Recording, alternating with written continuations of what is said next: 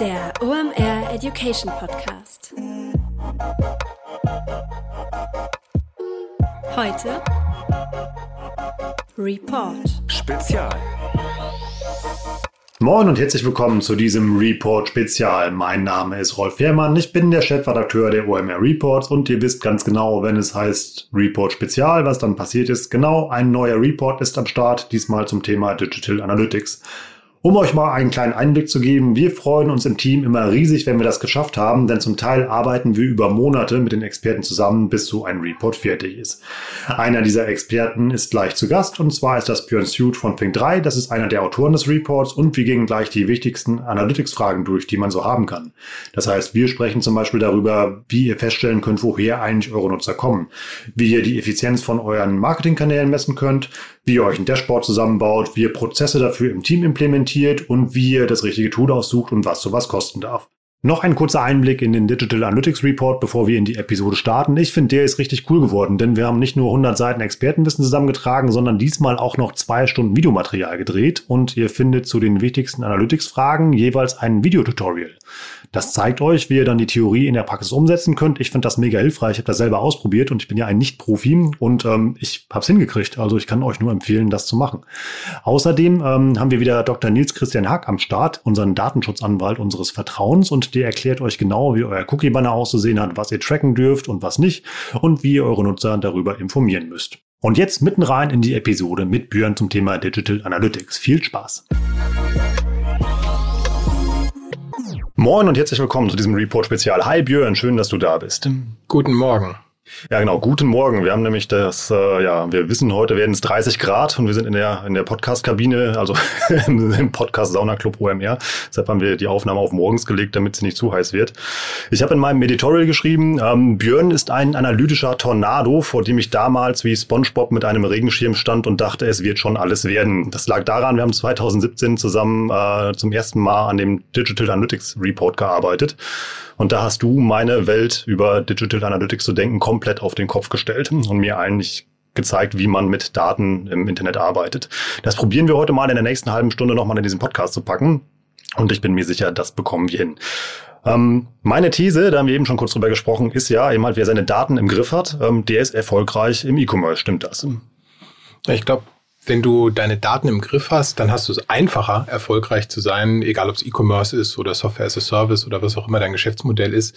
Das Problem ist nur, du weißt eigentlich nie, wann du fertig bist. Ne? Wann hast du jetzt deine Daten im Griff? Deswegen würde ich immer ein bisschen anders drüber nachdenken.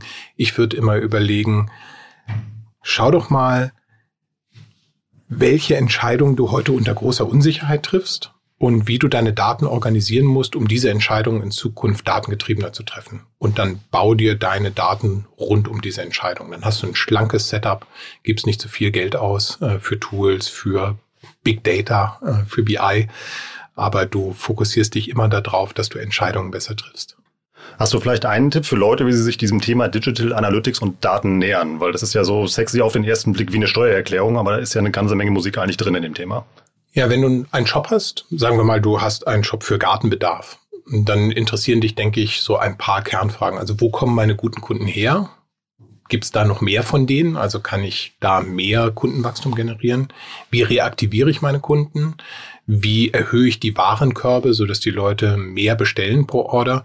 Und wie mache ich auch mehr Marge aus den Kunden? Also wie zum Beispiel bekomme ich das hin, dass die mehr margenstarke Produkte bestellen, wenn in deinem Shop nicht alles gleich viel Marge bringt? Und all solche Fragen kann dir Digital Analytics helfen zu beantworten.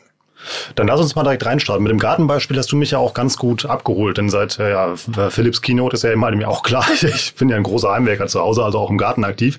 Dann starten wir mal rein. Ich habe jetzt einmal einen, einen Shop für Gartenbedarf. Wie kriege ich denn raus, wo meine Nutzer überhaupt herkommen?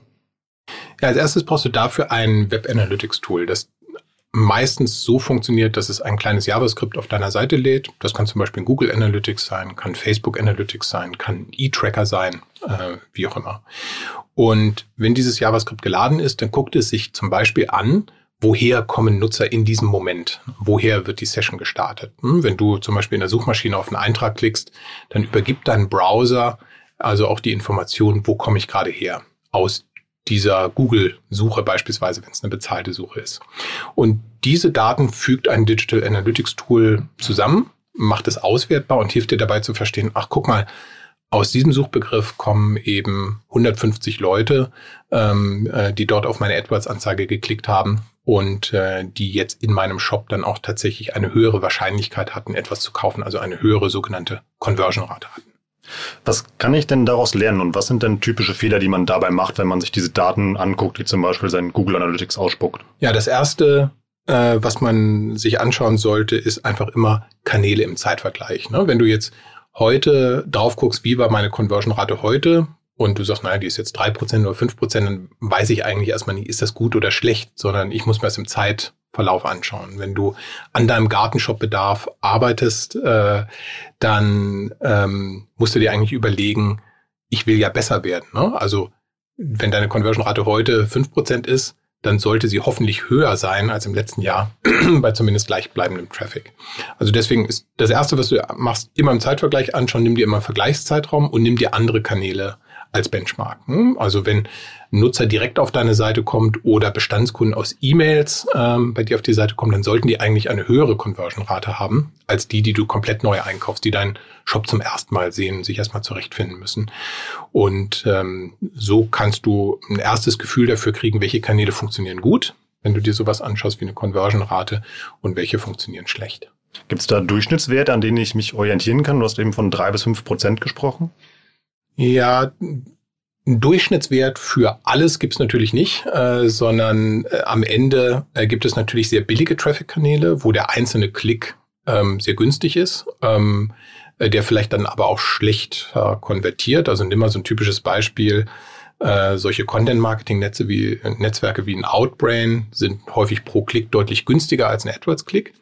Aber der Traffic ist natürlich auch bei weitem nicht so stark abschlussbereit, typischerweise. Wenn jemand jetzt bei Google eintippt, hm, keine Ahnung, Apfelpflücker online kaufen, dann wissen wir relativ sicher, dass er jetzt einen Apfelpflücker online kaufen will.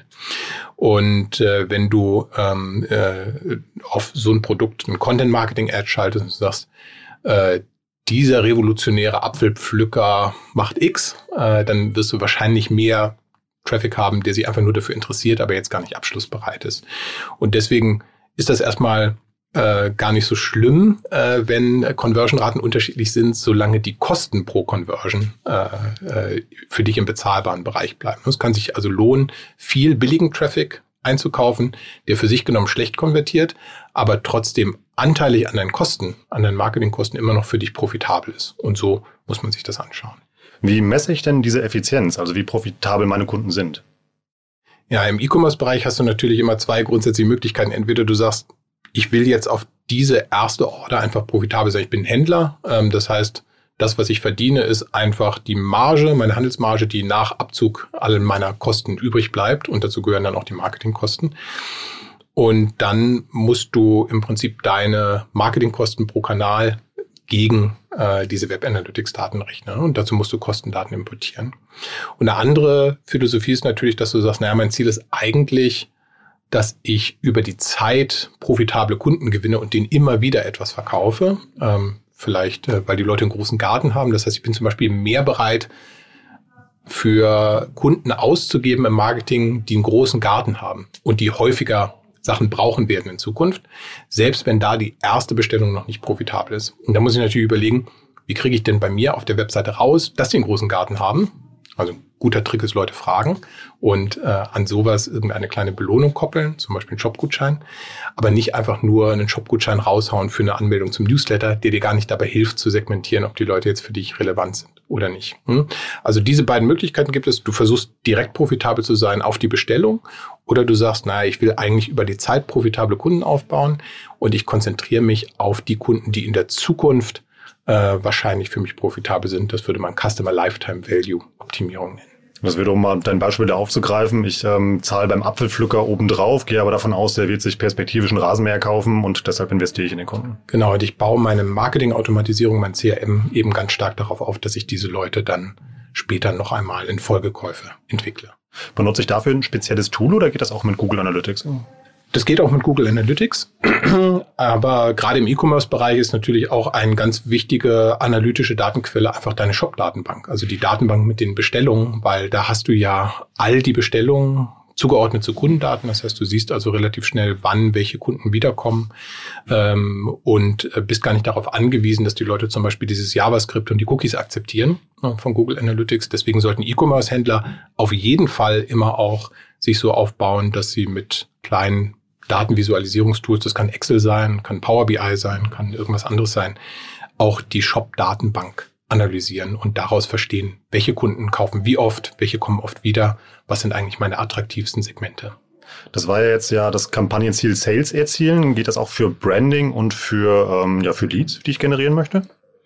Ja, also wenn du im E-Commerce-Bereich ist das Konzept von der Lead-Generierung vielleicht gar nicht so bekannt, weil du typischerweise ja erst sehr spät in deinem Kaufprozess überhaupt ein Konto anlegst. Ähm, aber ich denke, das ändert sich so langsam. Wenn man sich jetzt im mobilen Bereich so Plattformen wie Wish anguckt, dann sind die eigentlich komplett abgeschlossene, fast schon Shopping-Clubs äh, sozusagen. Also die versuchen halt sehr früh ein Sign-up zu generieren, damit sie dann immer wieder diesen Nutzer bemarketen können. Ähm, und das werden wir, denke ich, auch im E-Commerce-Bereich immer stärker sehen, dass du früher ein Konto anlegen kannst, dass dann der Shop für dich besser personalisiert wird, eben weil du sagst, naja, ich habe zum Beispiel einen Garten, der so und so groß ist und dann schon die passenden Rasenmäher angezeigt werden. Äh, wenn du einen großen Garten hast, nicht so ein Elektrokabelrasenmäher. Ähm, und dass man versucht, eher ein Sign-up äh, zu incentivieren, eine Anmeldung sozusagen ein Nutzerkonto. Und äh, das wäre so ein typisches Beispiel für Lead-Generierung, dass du versuchst, früh ein Kundenkonto zu haben, für das du kostenlose Services anbietest, die für den Nutzer nützlich sind. Und im Branding-Bereich ist immer die Frage, ob so E-Commerce-Shops große Brands werden können und ob sie sozusagen separat äh, da rein investieren sollten. Aber was es auf jeden Fall gibt in den letzten Jahren, sind viele Direct-to-Customer-Brands, also die versuchen, eine Marke zu etablieren in einem Markt, wo es vielleicht noch keine Markenwahrnehmung gibt. Das typische Beispiel sind vielleicht Matratzen äh, mit Casper und den äh, entsprechenden Wettbewerbern. Und gerade in dem Bereich gibt's ähm, natürlich die Möglichkeit, dass du sowas auswertest wie Google Trends, also wie viele Leute suchen nach meiner Marke und wächst das eigentlich und wächst das auch in bestimmten Regionen. Das kann man eben nutzen, um ein Gefühl dafür zu kriegen, wenn du jetzt beispielsweise, äh, beispielsweise Radiowerbung machst in einer Region oder äh, ganz stark Display in einer Region, ob dort das Markensuchwachstum schneller ist als in anderen Regionen, wo du das nicht tust. Es gibt aber gerade für so Direct-to-Customer-Brands auch spezielle Anbieter, die so Marktforschung machen, so Panel-Tracking, also Nutzer befragen nach Markenbekanntheit, gestützt, ungestützt, Verwendungswahrscheinlichkeiten und so typische Brand-Tracking-KPIs, also Versuch, Marken Bekanntheit, Markenkaufwahrscheinlichkeiten messbarer zu machen. Das wäre beispielsweise ein Latana. Und da muss man für sich selber entscheiden, ähm, wie viel investiere ich eigentlich in meine Marke? Lohnt sich dafür ein eigenes marktforscherisches Setup, ähm, mit dem ich so Panelbefragungen nutze? Oder habe ich dafür eher ein Setup wie äh, Google Trends äh, und das Wachstum auf meinen brandbezogenen Kanälen, dass ich vielleicht in Google Analytics sehe, weil Leute mehr aus Direct kommen, mehr aus Paid äh, in Bezug auf meine Marke, mehr organische Einsprünge auf die Homepage habe und so weiter. Kurze Unterbrechung in eigener Sache, danach geht's weiter. Wir haben das ja schon ein paar Mal gerade im Podcast angesprochen. Ihr seht, wie eng Digital Analytics mit CRM verknüpft sind. Wir haben zum Thema CRM auch einen passenden Report, der ist richtig cool, denn das ist mehr oder weniger ein Arbeitsbuch. Das sind 124 Seiten Expertenwissen und eigentlich zwei Reports in einem. Wir haben nämlich einmal das Thema für B2C auseinandergenommen und einmal für B2B. Im CM-Report sind diesmal nicht nur wieder ganz viele Checklisten, sondern diesmal auch 10 Templates. Die könnt ihr euch runterladen und nach jedem Kapitel durcharbeiten. Und wenn ihr dann mit dem Report durch seid, habt ihr am Ende eigentlich schon die auf euch zugeschnittene perfekte CM-Strategie. Das haben wir auch mal durchprobiert. Das funktioniert richtig gut. Wir haben davon auch schon viel bei uns selber umgesetzt. Deshalb probiert das auch einfach mal aus und geht mal auf omr.com slash report, holt euch den CM-Report und mit dem Gutscheincode Podcast bekommt ihr auch noch 10% auf das gute Stück. Und jetzt wieder rein in die Episode mit Björn. Ich habe jetzt gerade mal versucht mitzuzählen. Ich bin jetzt bei sechs verschiedenen Datenquellen ähm, gelandet. Was mache ich denn jetzt mit meinem Gartenshop? Ich muss ja diese Daten irgendwie zusammenführen. Wie baue ich mir denn ein Dashboard für sowas? Ja, du hast auf jeden Fall als eine Datenquelle dein Web Analytics Tool, das dir sagt, was passiert auf deiner Seite. Und du hast als eine Datenquelle sicherlich dein Shop-System, dein ERP-System, wo auch immer du deine Bestellungen abwickelst und die Kundendaten hältst. Das sind zwei. Und dann hast du als Datenquellen deine Marketingkanäle. Also das Geld, was du ausgibst bei Facebook, bei Google, bei Criteo, bei Outbrain, wo auch immer. Und du hast absolut recht, auf all diesen Systemen entstehen ja Daten, die du irgendwie zusammenführen musst. Ähm, wenn du äh, zum Beispiel verstehen willst, der Kunde, der jetzt zum zweiten Mal bestellt hat in meinem Shop, äh, worüber kam der eigentlich ursprünglich, äh, über welchen Kanal und was haben wir damals eigentlich ausgegeben äh, in Kundenakquisitionskosten auf diesen Kanälen an diesem Tag. Und dafür braucht man Dashboarding-Tools, Business Intelligence-Tools. Und es gibt viele unterschiedliche Möglichkeiten. Wir in der Fink 3 nutzen sehr stark Microsoft Power BI, weil es kostenlos ist, wenn du es im Einzelplatzrechner sozusagen benutzt und auch sehr günstig, wenn du Reports teilen willst mit Kollegen, dann zahlst du 8,40 Euro pro Nutzer und Monat ähm, äh, wenn die Leute mit den Reports arbeiten sollen. Aber solche Tools haben nicht immer Zugriff auf alle diese Datenquellen. Die haben nicht unbedingt einen Connector jetzt zu Facebook Ads äh, und so weiter. Und dafür gibt es äh, wiederum andere Tools. Zwei sind sowas wie ein Funnel.io oder ein Supermetrics, die dir dabei helfen, im Marketingbereich diese Mediakosten, die du ausgibst, die Werbekosten vorzuaggregieren und in zentrale Dashboarding-Tools ähm, reinzuladen. Was muss ich denn beachten, wenn ich mir so ein Tool zulege? Ich glaube, das ist so ein bisschen wie Präsentationen zu bauen in PowerPoint. Wenn du direkt anfängst, Präsentationen zu bauen, dann brauchst du immer viel zu lange, bis das gut wird. Sondern was wirklich ähm, ein sinnvoller Schritt ist, an diese Frage vom Anfang zurückzugehen, sagen, welche Entscheidung will ich eigentlich in Zukunft treffen? Und dann nehmt ihr euch ein großes Stück Papier, DIN A3, und dann malt ihr mit Filzstift da drauf, wie müssten denn die Daten visualisiert sein, damit du diese Entscheidung treffen kannst? Was müsstest du da sehen? Also wenn das jetzt ein Diagramm ist, was wäre da der Balken, was wäre der Kreis, was wären die Kuchenstücke? Äh, und das ist ja vollkommen egal, ob die Daten stimmen. Du nimmst ja einfach irgendein hypothetisches äh, Szenario an, äh, wie es aussehen würde, damit du eine bestimmte Entscheidung treffen kannst. Und dieser Prozess dauert meistens ein bisschen länger. Der kann schon mal zwei, drei Tage dauern, bis man äh, sich das gut erarbeitet hat. Aber spart euch später Tausende äh, oder Zehntausende Euro an Implementierungskosten.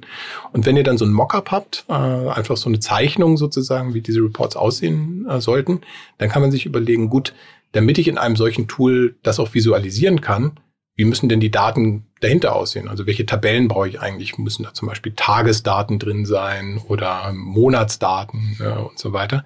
Und dann kann ich überlegen, wie puzzle ich mir die zusammen. Und ein guter erster Schritt ist auch da, sich das erstmal manuell zusammen zu puzzeln, also zum Beispiel in diesen Systemen die runterzuladen und einfach in so ein Dashboarding-Tool zu importieren, einfach manuell als Upload, um ein Gefühl dafür zu kriegen, wenn ich reale Daten habe, kann ich die Entscheidung wirklich so treffen und funktioniert es für mich?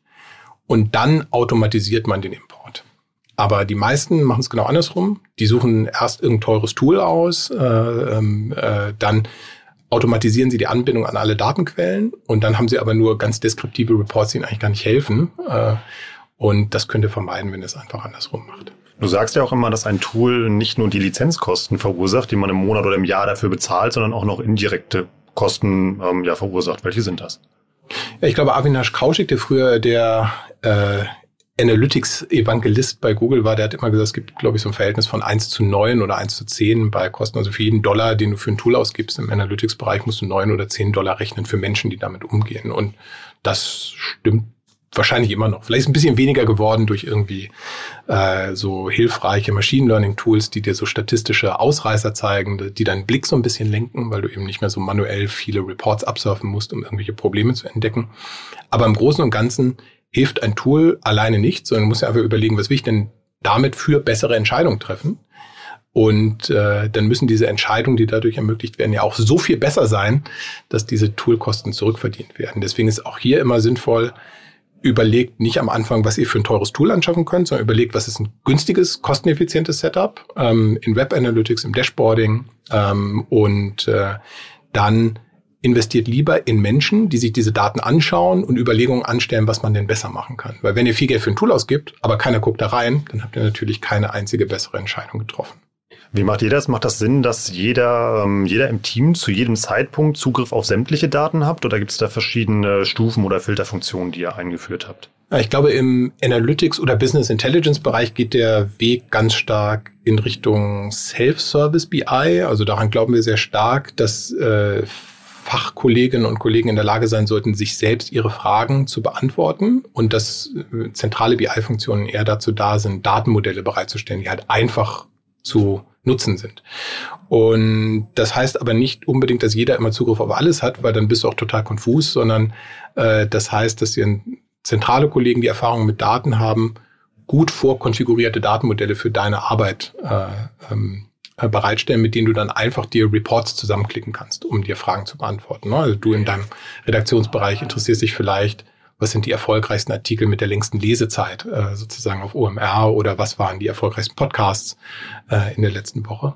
Und dann solltest du nicht unbedingt ähm, äh, das alles durchwühlen müssen, äh, sondern halt ein gut vorgefiltertes, konfiguriertes Datenmodell haben. Aber ob du dir das dann in Google Data Studio oder in Power BI oder in Excel oder wo auch immer zusammenklicken magst, das hängt ja so ein bisschen auch mit deiner Präferenz zusammen, mit welchen Tools du gut arbeiten kannst. Deswegen trennen wir immer nutzt zentrale BI-Kolleginnen und Kollegen nicht dazu, alle Reports zu bauen. Das ist immer Flaschenhals. Ähm, die werden nie fertig, weil natürlich dann immer Teams noch einen Report sich wünschen und du kannst ja schwer bewerten, wer ist jetzt wichtig, sondern versetzt Teams lieber in die Lage, mit guten, gut gefilterten, gut validierten Datenmodellen einfach selbst Reports erstellen zu können. Dann lass uns doch nochmal zu unserem Beispiel zurückgehen, zu dem Gartenshop. Also wir haben jetzt unsere Hausaufgaben gemacht. Wir haben, ähm, ja, wir gucken, wo unsere Nutzer herkommen. Wir ähm, ja, messen die Effizienz der unterschiedlichen Kanäle oder und haben uns dafür ein Tool zugelegt, haben unsere Teamstruktur aufgebaut und wir haben das passende Dashboard dazu. Wie kann ich denn zum Beispiel entscheiden, ob Mobile für mich der effizienteste Kanal ist oder ob das meine Website, also mein Shop ist?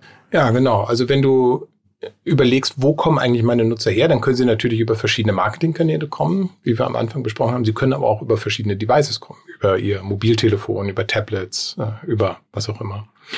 Und auch da ist eine Kernfrage, dass du einfach Devices im Vergleich anguckst und im Zeitverlauf. Also konvertiert Desktop eigentlich wirklich besser für dich als mobiler Traffic? Im Gartenshop-Bereich wäre das vielleicht so, weil vielleicht der durchschnittliche Gartennutzer etwas älter ist ähm, und damit wahrscheinlich auch tendenziell noch eher am Desktop kauft äh, als am mobilen Endgerät. Es kann aber sehr gut sein, dass sich das im Zeitverlauf schon wieder anders darstellt, dass zum Beispiel die mobile Conversion-Rate, auch der Anteil des mobilen Traffics im Vergleich zum Vorjahr sich deutlich positiv entwickelt hat. Und das wäre dann ein gutes Beispiel, dass man sagt, okay, das hebt jetzt zum Beispiel ab. Jetzt müssen wir hier mehr investieren. Selbst wenn das im Durchschnitt heute noch schlechter ist, ist das Wachstum halt da. Und auf dieses Wachstum wollen wir aufbauen. Und deswegen liegen wir da auch im Fokus rein. Das ist ja wieder dieser, ähm, ja, dieser Bereich der Customer Lifetime Value, den du eben angesprochen hast, dass ich gucke, wo kommen zukünftig meine Kunden näher und wo kann ich die größten Umsätze erzielen. Habe ich das richtig verstanden? Naja, nimm zum Beispiel sowas wie Facebook. Du sagst, ich möchte gerne über Social Media Paid Ads wachsen auf Facebook und Instagram. Dann ist einfach die Realität, dass dort rund 80 Prozent des Traffics, vielleicht sogar inzwischen mehr, mobil sind. Ähm, das heißt, wenn du äh, sagst, naja, aber Desktop funktioniert besser, ich biete nur auf Desktop-Traffic, dann hast du halt nur einen kleinen Anteil. Und auf der anderen Seite äh, treffen die Leute vielleicht gar nicht so auf dem mobilen Endgerät äh, die Kaufentscheidung, informieren sich vielleicht, sind dann wieder weg und dann musst du überlegen, okay, wie sieht denn da meine mobile Customer Journey aus in meinen Shop hinein? Können die Leute sich einfach ein Konto anlegen? Vielleicht, wenn sie vom Android-Handy kommen, mit einem Klick mit einem Google-Account, incentiviere ich diesen Sign-up, ähm, retargete ich dann die Leute mit E-Mails, äh, mit irgendwelchen Services, äh, die es ihnen dann ermöglichen, von irgendeinem Gerät sofort und friktionslos zu kaufen. Wie kriege ich denn raus, welche Inhalte oder welche Produkte in meinem Shop die sind, die die Nutzer eigentlich mögen? Ja, dafür stellen Web Analytics Tools wie Google Analytics ähm, auch Reports zur Verfügung. Die meisten Analytics Tools haben ein Produktdatenmodell für E-Commerce, sodass du ein Gefühl dafür kriegst, welche Produkte wurden am häufigsten in den Warenkorb gelegt, welche wurden am meisten gekauft, welche haben den meisten Umsatz ähm, mit äh, verursacht, welche haben zum Beispiel die höchste Basket-to-Purchase-Ratio, also wenn sie mal in den Korb gelegt werden, wird der Kauf auch äh, häufig abgeschlossen. Mit, das kannst du zum Beispiel in Google Analytics mit den Enhanced E-Commerce Reports äh, betrachten und analysieren. Kann ich da auch bei Produkten, die gerade nicht so beliebt sind, weil es vielleicht eine ja, Saisonware ist bei meinem Gartenshop, die gerade mal nicht nachgefragt wird, da auch auf die Zukunft optimieren und da dann schon zukünftig Verkäufe triggern? Also auf die Zukunft optimieren kannst du auf jeden Fall, gerade wenn du dir Daten im Zeitverlauf anschaust, weil du eben äh, dann äh, Daten ja einfach fortschreiben kannst, wenn du eine starke Saisonalität siehst. Ne? Es ist ja plausibel, dass Schneeschieber sich im Winter besser verkaufen als im Sommer. Oder ich bin Schnäppchenjäger und schlage jetzt schon zu. Oder so, genau. Das, wäre, das würde für die Personalisierung sprechen, ne, da einer Webseite, dass du sagst, okay, das sind jetzt die Out-of-Season-Produkte, die für Sie als Schnäppchenjäger äh, besonders geeignet sind. Aber dazu musst du dann verstehen, wer Schnäppchenjäger äh, ist. Und auch das kannst du natürlich mit Analyse-Tools machen. Du guckst dir ja zum Beispiel an, gibt es Kunden, die immer nur mit Gutschein kaufen im äh, Basket. Das, das sind für mich einfach die Schnäppchenjäger, weil die haben immer einen Gutschein drin. Ähm, äh, ich kriege sie also nur mit einem Gutschein incentivieren und überlegt man, wie passt man zum Beispiel die präsentierten Produkte äh, für diese Nutzer an. Und das ist dann immer der Bereich, wo ich also dann den, den Taschenrechner raushole und dann einfach ausrechne, wie wertvoll ist eigentlich mein Kunde. Ja, mit dem Taschenrechner wäre es mir zu mühsam. Ich würde es wahrscheinlich in du machst so im Kopf, ja. Tool wie, wie, wie Power BI oder Excel oder äh, Google Data Studio oder ähnlichen äh, Tools machen. Aber ähm, natürlich ist zum Beispiel bei so saisonalen Themen wie äh, Gartenbedarf äh, kannst du eigentlich für Kunden, die mehrmals gekauft haben, schon eine ganz gute Prognose wagen, sollten die eigentlich wiederkommen, ähm, auf Basis ihres früheren Kaufverhaltens.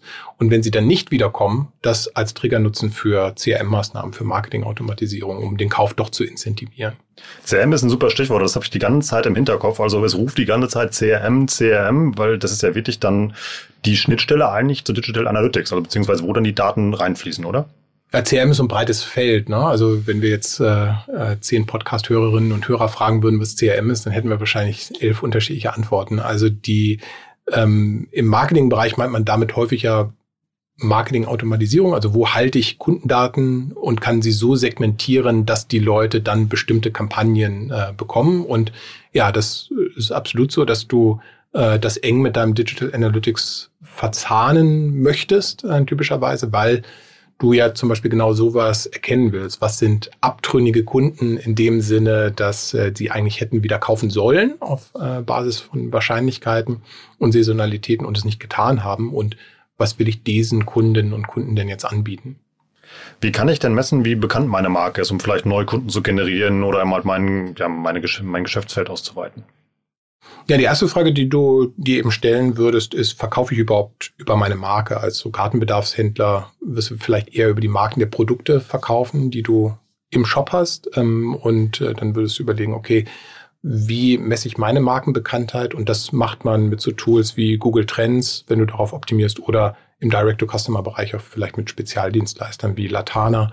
Es gibt auch so eigene Marktforschungsplattformen und Tools wie ein Quantilope ähm, aus Hamburg, wenn du sowas größer machen willst und eine eigene Marktforschungsabteilung hast oder Anbieter, die dir Zugriff auf Panels geben weltweit. Ne? Du bist in zehn Ländern aktiv und musst verstehen, wie entwickelt sich deine Markenbekanntheit eigentlich in diesem Land. Ähm, dann würde man so Dienstleister vielleicht wie Splendid Research nehmen, die einem Zugriff auf diese Panels geben. Arbeiten die auch mit Reportings und Dashboards oder sind die anders aufgebaut? Mm, Latana bietet sozusagen eine eigene Oberfläche für diese Ergebnisse dieser Markenbekanntheit. Und Splendid Research hat unterschiedliche Produkte. Da gibt es zum Beispiel so einen eigenen Panel-Service, äh, wo du sagst, ich möchte jetzt einfach ein bestimmtes Panel befragen und ähm, dann würdest du in der Lage sein, diese Ergebnisdaten auch in dein eigenes BI zu überführen. Wie das in der Tiefe bei den anderen Anbietern funktioniert, kann ich dir jetzt ad hoc auch nicht sagen. Ähm, was sind denn so Conversion Killer, beziehungsweise wie kann ich die mit meinen Daten im Prozess identifizieren? Ein guter Weg ist, wenn du einen E-Commerce-Shop hast, ähm, dass du zum Beispiel in Google Analytics diese Enhanced E-Commerce Reports gibst. Da gibt es zwei Funnels. Einmal den Checkout-Funnel und einmal quasi den Funnel über die gesamte Website. Wenn du dir überlegst, was eine E-Commerce-Seite machen soll, dann hast du am Anfang alle Benutzer und da gibt es Leute, die schauen sich Produkte an, entweder auf einer Suchergebnisseite oder auf einer Produktdetailseite und ein paar von denen fügen Produkte in ihren Warenkorb hinzu, ein paar gehen dann in den Checkout und ein paar kaufen dann sozusagen. Und ähm, da gibt es Standard-Reports für in Google Analytics. Und das Gute an diesen Reports ist, du kannst sie ganz einfach schneiden mit einem Klick. Da gibt es ein kleines Dropdown und dann kannst du sagen, ich will mir das mal angucken nach Marketingkanal, wie sich das verhält, wo die Leute abspringen, nach Device, Handy oder Desktop, nach Regionen, bin ich vielleicht in manchen Regionen besonders stark. Ähm, so kannst du das äh, segmentieren. Was, ähm, wie schaffe ich es denn, dass, ähm, wenn ich diese Daten auslese, dann stelle ich halt fest, zum Beispiel, ja, ich sehe eben halt irgendwie, ähm, äh, Mobile konvertieren meinen Nutzer halt irgendwie schlechter, weil äh, unser Online-Shop für unseren Gartenbedarf einfach auf dem Handy nicht gut aussieht. Ähm, wie bekomme ich denn die Leute jetzt in, äh, ja, in meinem Team ans Handeln, dass diese Abteilungen zusammenarbeiten mit auf Basis der Daten? Das erste ist, glaube ich, eine Hypothese zu haben, wie zum Beispiel der Shop sieht nicht gut aus. Äh, und dann wäre deine Hypothese, äh, wenn er besser aussehen würde, dann würden mehr Leute Produkte in den Warenkorb legen beispielsweise. Ähm, Wie ich dich aber kenne, sagst du mir jetzt, ja, das ist irgendwie, das ist eine subjektive Meinung, du brauchst Daten als Argument. Na, die Daten hast du ja schon. Ne? Hast ja. gesagt, so konvertiert schlechter und du würdest anhand dieses Reports ja auch sehen, wo brechen sie ab. Also habe ich eigentlich das Problem dabei, dass die Leute gar nicht Sachen in den Warenkorb hinzufügen, ähm, weil das einfach zu konfus ist oder zu schlecht zu finden, oder brechen die Leute zum Beispiel in der Bestellung ab.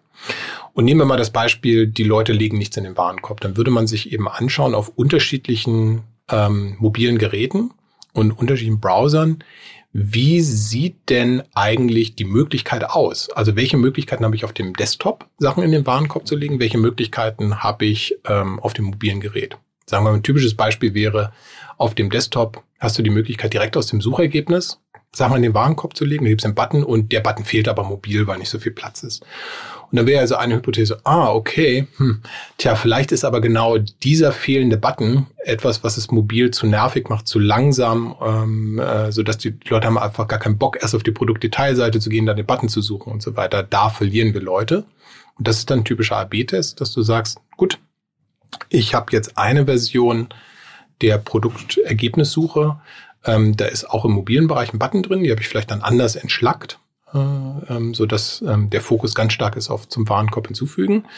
Und ich habe meine alte Variante, das ist mein, mein Original, gegen das ich teste. Und dann würde man sich anschauen, in diesem AB-Test, führt diese Variante wirklich dazu, dass signifikant mehr Leute Sachen in den Warenkorb legen. Hast du vielleicht noch einen Tipp, wie ich ähm, ja Leuten die Angst vor der Arbeit mit Daten nehme? Ich glaube, das Erste, was man immer machen kann im Team, ist sich äh, am Anfang gemeinsam erfolgreiche Case Studies anzugucken. Ähm, wenn man das einfach googelt, Analytics, AB-Test Case Studies und so weiter, wo man einfach ein bisschen nachvollziehen kann, was haben sich Teams ausgedacht, was haben sie entdeckt, was haben sie dann gemacht, was war das Ergebnis. Und man muss ja auch ehrlich sein, also bei weitem nicht alle Tests sind erfolgreich. Häufig hast du einfach eine Hypothese, die ist plausibel und dann testest du, es bringt dann doch nichts. Ja? Und dafür ein Gefühl zu kriegen, sich solche Case Studies anzugucken, auch im Team anzuschauen, macht eigentlich Spaß, weil man dann gemeinsam überlegen kann, wenn man sich das vorher gemeinsam, was hätten wir denn gemacht? Überlegen kann, so was, was könnte eine Hypothese sein, sich dann anschaut, was haben die gemacht ähm, äh, in dieser Case Study und dann auch das Ergebnis gemeinsam interpretieren. Und das hilft aus meiner Sicht schon, äh, in diesen Modus zu kommen, dass man datengetriebener arbeitet und auch zusammenarbeitet. Also, klarer Arbeitsauftrag von Björn an euch. Hypothese aufstellen, einfach mal testen, gucken, was funktioniert und dann optimieren. Ich sag vielen Dank für deine Zeit und die spannenden Infos, die du wieder rausgehauen hast. Macht echt immer Spaß, mit dir zu reden. Wenn ihr davon mehr haben wollt, guckt doch bitte mal in den DA-Report rein. Da findet ihr noch mehr von Björn und seinen Expertentipps. Ja, ich sag vielen Dank für heute und tschüss aus Hamburg. Tschüss, Anane. Ich finde es immer richtig cool, mit Björn zu reden, denn ich finde, kaum jemand kann so abstrakte und komplexe Themen wie Digital Analytics es nun mal sind, so gut und nachvollziehbar erklären, dass man sich daran traut und die direkt umsetzen möchte. Wer davon mehr haben will, der schaut doch einfach mal in den Digital Analytics Report rein. Den findet ihr auf omr.com slash report. Dort findet ihr nicht nur mehr Antworten auf solche Fragen, wie wir sie gerade besprochen haben, sondern zusätzlich auch noch zwei Stunden Videotutorials. Da erklären Björn und die anderen Experten, wie ihr ähm, ja zum Beispiel ein Dashboard zusammenbaut, euch ein gutes Google Analytics Setup macht oder wie ihr aus dem Reporting die richtigen Schlüsse ziehen könnt. Und was auch noch sehr relevant ist, ist das Thema Datenschutz, Cookies und E-Privacy. Dafür ist wieder Dr. Nils Christian Haag am Start. Der erklärt euch genauso nachvollziehbar wie Björn, was ihr ja beim Thema Jura und Paragraphen beachten müsst. Und da findet ihr auch eine ganze Menge im Digital Analytics Report. Also omr.com slash report. Holt euch das Ding und mit dem Code Podcast bekommt ihr sogar noch 10% auf das gute Stück. Und wie immer mein traditioneller Aufruf nach jeder Episode. Schickt uns bitte eure Online-Marketing-Fragen für Kollegen André Alpam. Der übernimmt wieder in der nächsten Woche das Mikro und beantwortet eure Online-Marketing-Fragen. Dafür einfach die Frage in die E-Mail packen, report.omr.com. Die landen dann direkt bei mir in der Inbox. Wir sortieren die ein bisschen, schicken die rüber zu André und unter allen Fragen, die es in die nächste Ask André Episode schaffen, verlosen wir natürlich wie immer einen OMR Report eurer Wahl. Vielleicht entscheidet ihr euch ja für den Analytics Report, über den wir gerade gesprochen haben. Dann sind wir durch. Lasst noch am besten ein Abo für den Kanal da, dann verpasst ihr keine Folge. Ich freue mich aufs nächste Mal und sage Tschüss aus Hamburg.